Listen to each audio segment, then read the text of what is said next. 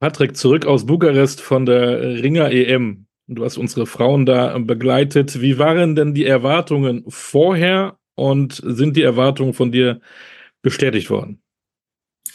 Ja, wir sind eigentlich mit einer kompakten Mannschaft hin, also ähm, relativ klein, sage ich mal. Sieben von zehn Klassen haben wir besetzt. Und in der einen oder anderen Gewichtsklasse haben wir uns natürlich schon was ausgemalt. Ähm, Gerade jetzt auch in den beiden Gewichtsklassen, wo wir die Medaillen äh, erkämpft haben, da haben wir schon oder habe ich schon vorher damit auch gerechnet, dass da was drin ist. Aber es waren auch die ein oder anderen Gewichtsklassen so, ja, da brauchst du natürlich ein bisschen Konstellation aber auch ähm, ja ein paar knappe Niederlagen, die wir da äh, nicht für uns entscheiden konnten. Ne? Das ist dann immer so in bei so einem Wettkampf, hm, da das ja jetzt kein Mannschaftssport ist, in dem Sinne, sondern ein Einzelsport. Äh, man hat da sieben einzelne Athletinnen und man ist nie 100% zufrieden, ne? weil die eine bringt halt die Leistung, äh, belohnt sich und die anderen ähm, haben vielleicht knapp verloren. Deswegen äh, ist man immer nie so 100% zufrieden als Trainer. Hattet ihr denn vom Verband oder hattest du selber so eine Medaillenerwartung? Nee, das jetzt nicht, weil äh, im Februar war sehr früh, das ist sehr ungewöhnlich. Das ist einfach äh, der Grund, da wir jetzt im April die Olympia-Qualifikation haben, im April und im Mai. Das erste Turnier ist das Europaturnier und das zweite Turnier ist äh, die Weltqualifikation. Und die erste war schon letzten Herbst im, äh, in, bei der Weltmeisterschaft. Von daher weiß man nie so 100 Prozent, wie wird sich die EM jetzt so gestalten. Sind alle Favoriten in den Gewichten? Ähm, ja, jetzt zurückblickend kann man schon sagen, dass es so war. Bei Luisa Niemesch konnte man das vielleicht erwarten. Dritte Medaille ja. bei Europameisterschaften. Ganz, ganz nach oben hat es leider noch nicht geschafft. Silber, Bronze, wieder Silber, aber trotzdem ähm, absolut zufriedenstellende Leistung. Ja, wir hatten, wir hatten jetzt noch nicht so richtig die Zeit, weil sie am letzten Tag, am letzten Abend praktisch war, nächsten Tag ging schon der Flug. Wir hatten noch nicht die Zeit, das so ein bisschen zu analysieren. Ähm, ja, klar, also der Kampf war drin, ein bisschen zu spät angefangen. Ähm, Sie hat sie auch schon im Vorfeld mal geschlagen letztes Jahr. Also das steht jetzt praktisch eins zu eins. Äh, von daher natürlich, aber ähm, der Vorlauf von ihr, die war, der war so stark, auch gegen die Ukrainerin, äh, das war die amtierende Vize-Weltmeisterin, jetzt in der Gewichtsklasse drunter, aber das äh, ist eine sehr, sehr erfahrene Athletin, ähm, die auch nochmal versucht hat, äh, sich in der Gewichtsklasse durchzusetzen. Also das war schon ein sehr starkes Turnier. Und ja, bisschen unzufrieden natürlich mit dem letzten Kampf. Äh, aber es war kein schlechter Kampf. Es war ein äh, taktisch geprägter Kampf, es war ein guter Kampf und äh, ich bin sehr, jetzt so im Nachgang sehr äh, positiv und, und auch motiviert, weil ich einfach viele kleine Sachen gesehen habe, die in die richtige Richtung gehen. Sie hat ja auch gegen eine Weltklasse-Athletin, gegen Grace Bullen aus Norwegen äh, verloren. Das geht ja mal. Was ich jetzt spannend finde, ähm, die Luisa ist schon für Olympia qualifiziert als WM-Fünfte. Die anderen, hast du gesagt, müssen noch äh, möglicherweise durch ein oder zwei Turniere hin. Ähm, wie machst du das? Die einen musst du noch auf diese Turniere vorbereiten. Die haben noch ihre Höhepunkte, wenn du so willst, für Olympia. Die andere ist schon qualifiziert. Das ist ja auch dann für dich eine andere Arbeit mit Luisa als mit den anderen Teilnehmerinnen. Mhm. Ja, das ist immer so am Ende von, von diesem Zyklus, äh, wenn es dann Richtung Olympia geht, da muss man eigentlich mehrgleisig fahren. Also wir haben dann äh, ganz individuelle Jahrespläne, individuelle Schwerpunkte, die jetzt zum Beispiel Luisa hat, was den technisch-taktischen Bereich angeht, was den Kraftbereich angeht, was den Ausdauerbereich angeht und auch verschiedene Turniere, äh, als jetzt die anderen, die noch über diese Qualifikationsturniere gehen müssen. Trotzdem ähm, versuche ich, und da ist dann auch so immer so, kann man so den Bogen spannen beim Ringen. Es ist ein Einzelsport, wenn man auf die Matte geht, aber in dem ganzen Trainingsprozess ist es halt ein Mannschaftssport. Äh, du musst jeden Tag zusammen trainieren, du bist auf einen Trainingspartner angewiesen. Ähm, und äh, jetzt Luisa ist schon qualifiziert, die wird trotzdem die qualifikationsvorbereitenden Lehrgänge mitmachen. Natürlich mit einem bisschen anderen Plan. Ja, sie, sie, sie geht dann mal halt nicht ganz so oft auf die Matte, macht ihren anderen individuellen Pläne, aber sie braucht, sie profitiert ja trotzdem von den internationalen Trainingspartnern, wenn wir jetzt unterwegs sind, die wir einfach zu Hause nicht haben. Das ist, ähm, also man muss mit ein bisschen Fingerspitzengefühl und ja, ein bisschen mit Erfahrung da dran gehen. Jetzt war sie WM Fünfte, jetzt ist sie ähm, EM Zweite. Was traust du ihr dann in Paris zu? Also Paris, äh, wenn ich ganz realistisch bin, ähm, sind das äh, oben, ich würde sagen, acht Athletinnen, die ganz eng sind. Und ähm, die eine oder andere davon hat sie schon geschlagen, aber sie hat es gegen alle ganz knappe Kämpfe gemacht. Also von daher, Olympia ist was Besonderes, äh, hat seine eigenen Regeln und wir werden uns so vorbereiten, dass wir an dem Tag auch ähm, was ganz Besonderes erreichen können. Das ist das Ziel. Also als, ich sage immer, als Tourist hinzufahren, das äh, ist nicht unser Anspruch. Das sollte keinem Sportler der Anspruch sein. Den Eiffelturm kann man sonst auch noch besuchen. Genau, genau. Das Paris ist äh, ja auch hier um die Ecke aus Freiburg, da kommt es relativ schnell hin. Die andere Medaille holte Anastasia Bleivers. Bronze ja. äh, in der Gewichtsklasse bis 55 Kilogramm. Ähm, war das zu erwarten oder ist es für dich überraschend? Ich meine, sie war auch WM Dritte, aber in einer anderen Gewichtsklasse, so wie ich das verstanden habe. Nee, sie war auch in der 55 ah, okay. Kilo äh, Klasse. Ähm, das ist jetzt die nicht-olympische Klasse, aber das spielt eigentlich kaum eine Rolle. Das schmälert auch nicht den äh, Erfolg. Äh, wir haben einfach in der nationalen Konkurrenz, das ist jetzt Fluch und Segen, haben wir mehrere Athletinnen, die auf gleichem Niveau sind und da wird immer aktuell ein Turnier ausgewählt, wo einfach entschieden wird, wer fährt in Gewichtsklasse 53, wer fährt in 55 und auch die Konkurrenz international tut sich da nicht viel.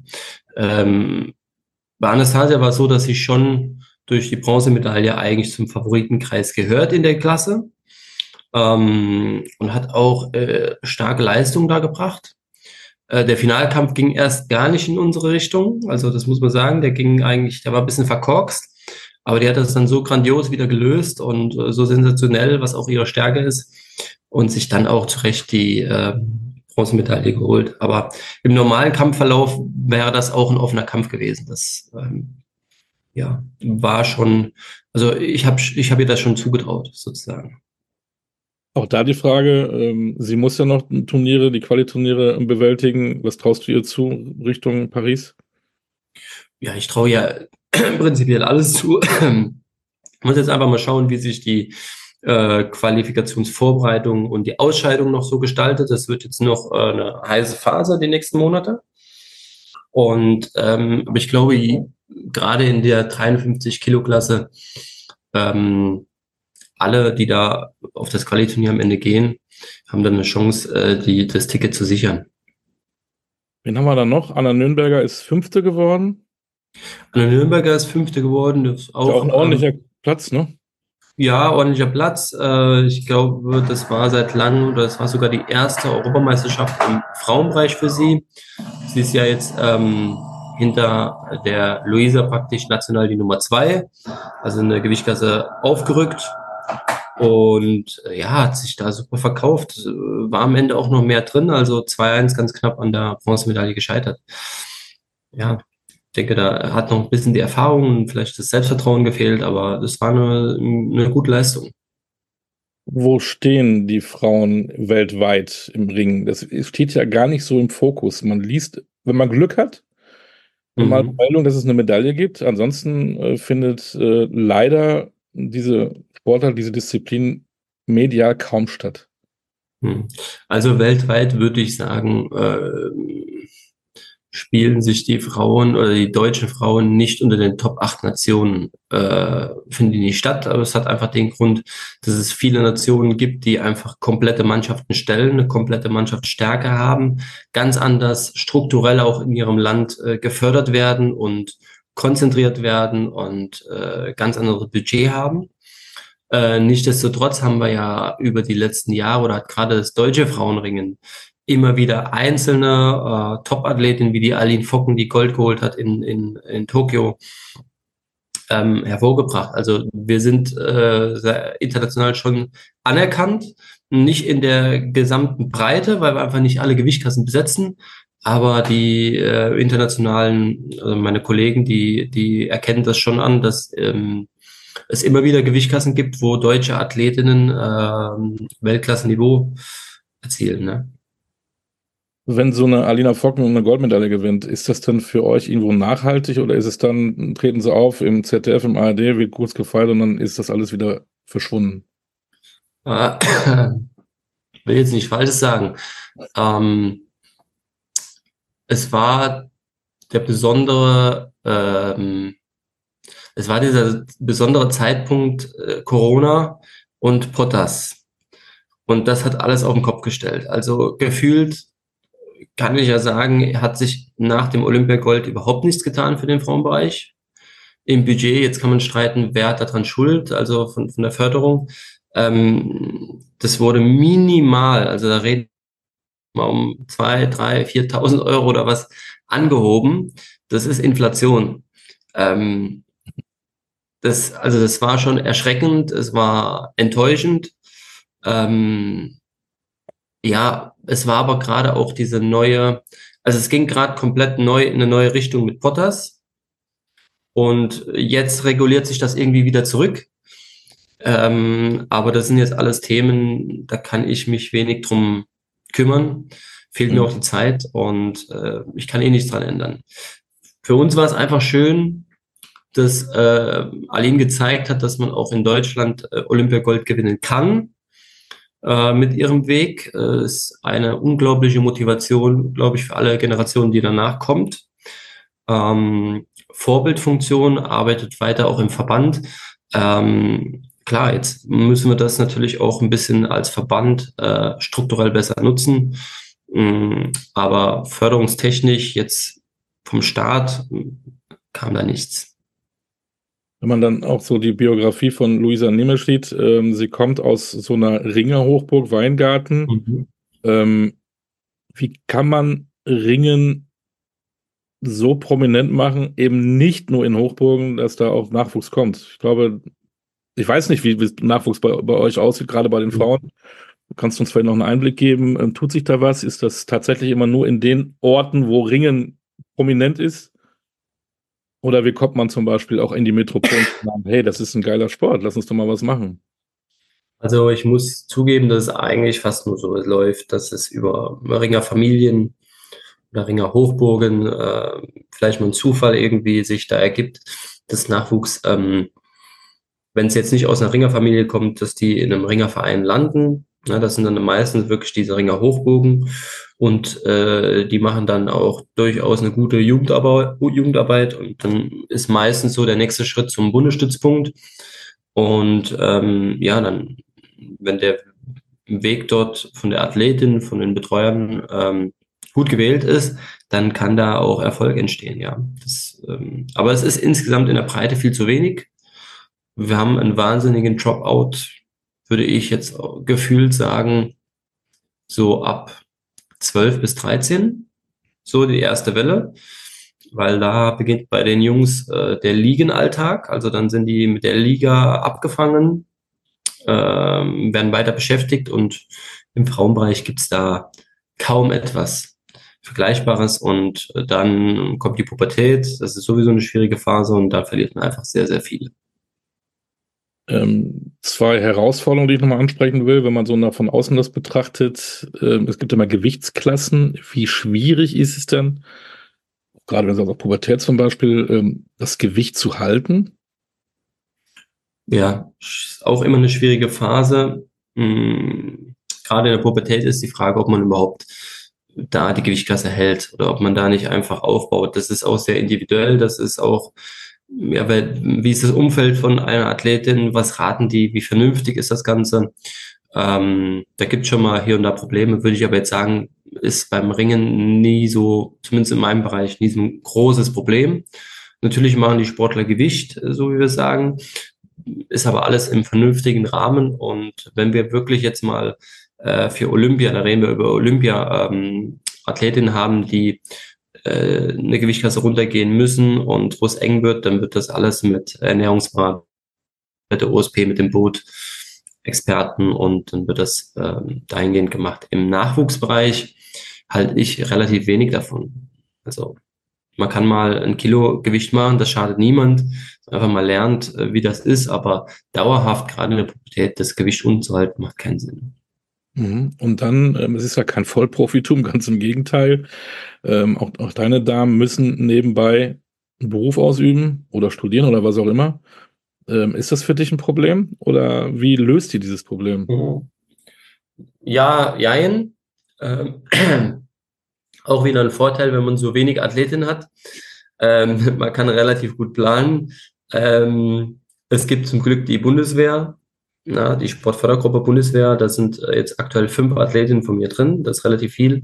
Es gibt regional die Sportpolizei, die sich immer besser strukturell auch aufgestellt hat.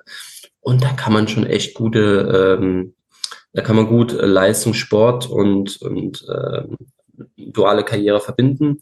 Ähm, wir haben aber auch viele Studentinnen, die erstmal ganz normal regulär studiert haben. Und das läuft halt viel über Eigenverantwortung. Genauso hat es ja Luisa eigentlich auch gemacht. Ähm, die kriegen von mir einen Trainingsplan. Dann schauen wir, wie ist der Uniplan? Wie können sie schieben? Den ist natürlich klar. Ähm, das wird auch mit dem Laufbahnberater vom OSP besprochen, dass die das Studium strecken müssen. Also es wird niemand auf die Idee kommen, Leistungssport zu machen in der Regelstudienzeit das ist Quatsch. Also wenn das die Athleten ähm, vorhaben, dann kann man eigentlich einen Haken drin machen. Aber die meisten Athleten haben verstanden, okay, ich muss das Studium strecken. Wie können wir das von Semester zu Semester ähm, angehen? Da müssen wir als Trainer auch ein bisschen flexibel sein, uns äh, Gedanken machen, aber das geht schon. Gibt es einen großen Unterschied, ob man ähm, Männer im Ring trainiert oder Frauen? In gewissen Bereichen ja. Ich würde jetzt lügen, wenn ich Nein sage. In gewissen Bereichen ist es schon also äh, positiv wie negativ. Also auch ganz viele positive Sachen. Ich finde äh, zur Zusammenarbeit mit äh, Frauen, mit Athletinnen, die wissen, was sie wollen, viel, viel angenehmer. Die sind viel, viel bewusster und äh, lassen sich auch gern mal führen und geben Vertrauen. Das muss ich sagen, das gefällt mir sehr, sehr gut. Ähm, ja, und es gibt andere Sachen, ja, ist klar, die sind halt emotionaler viel.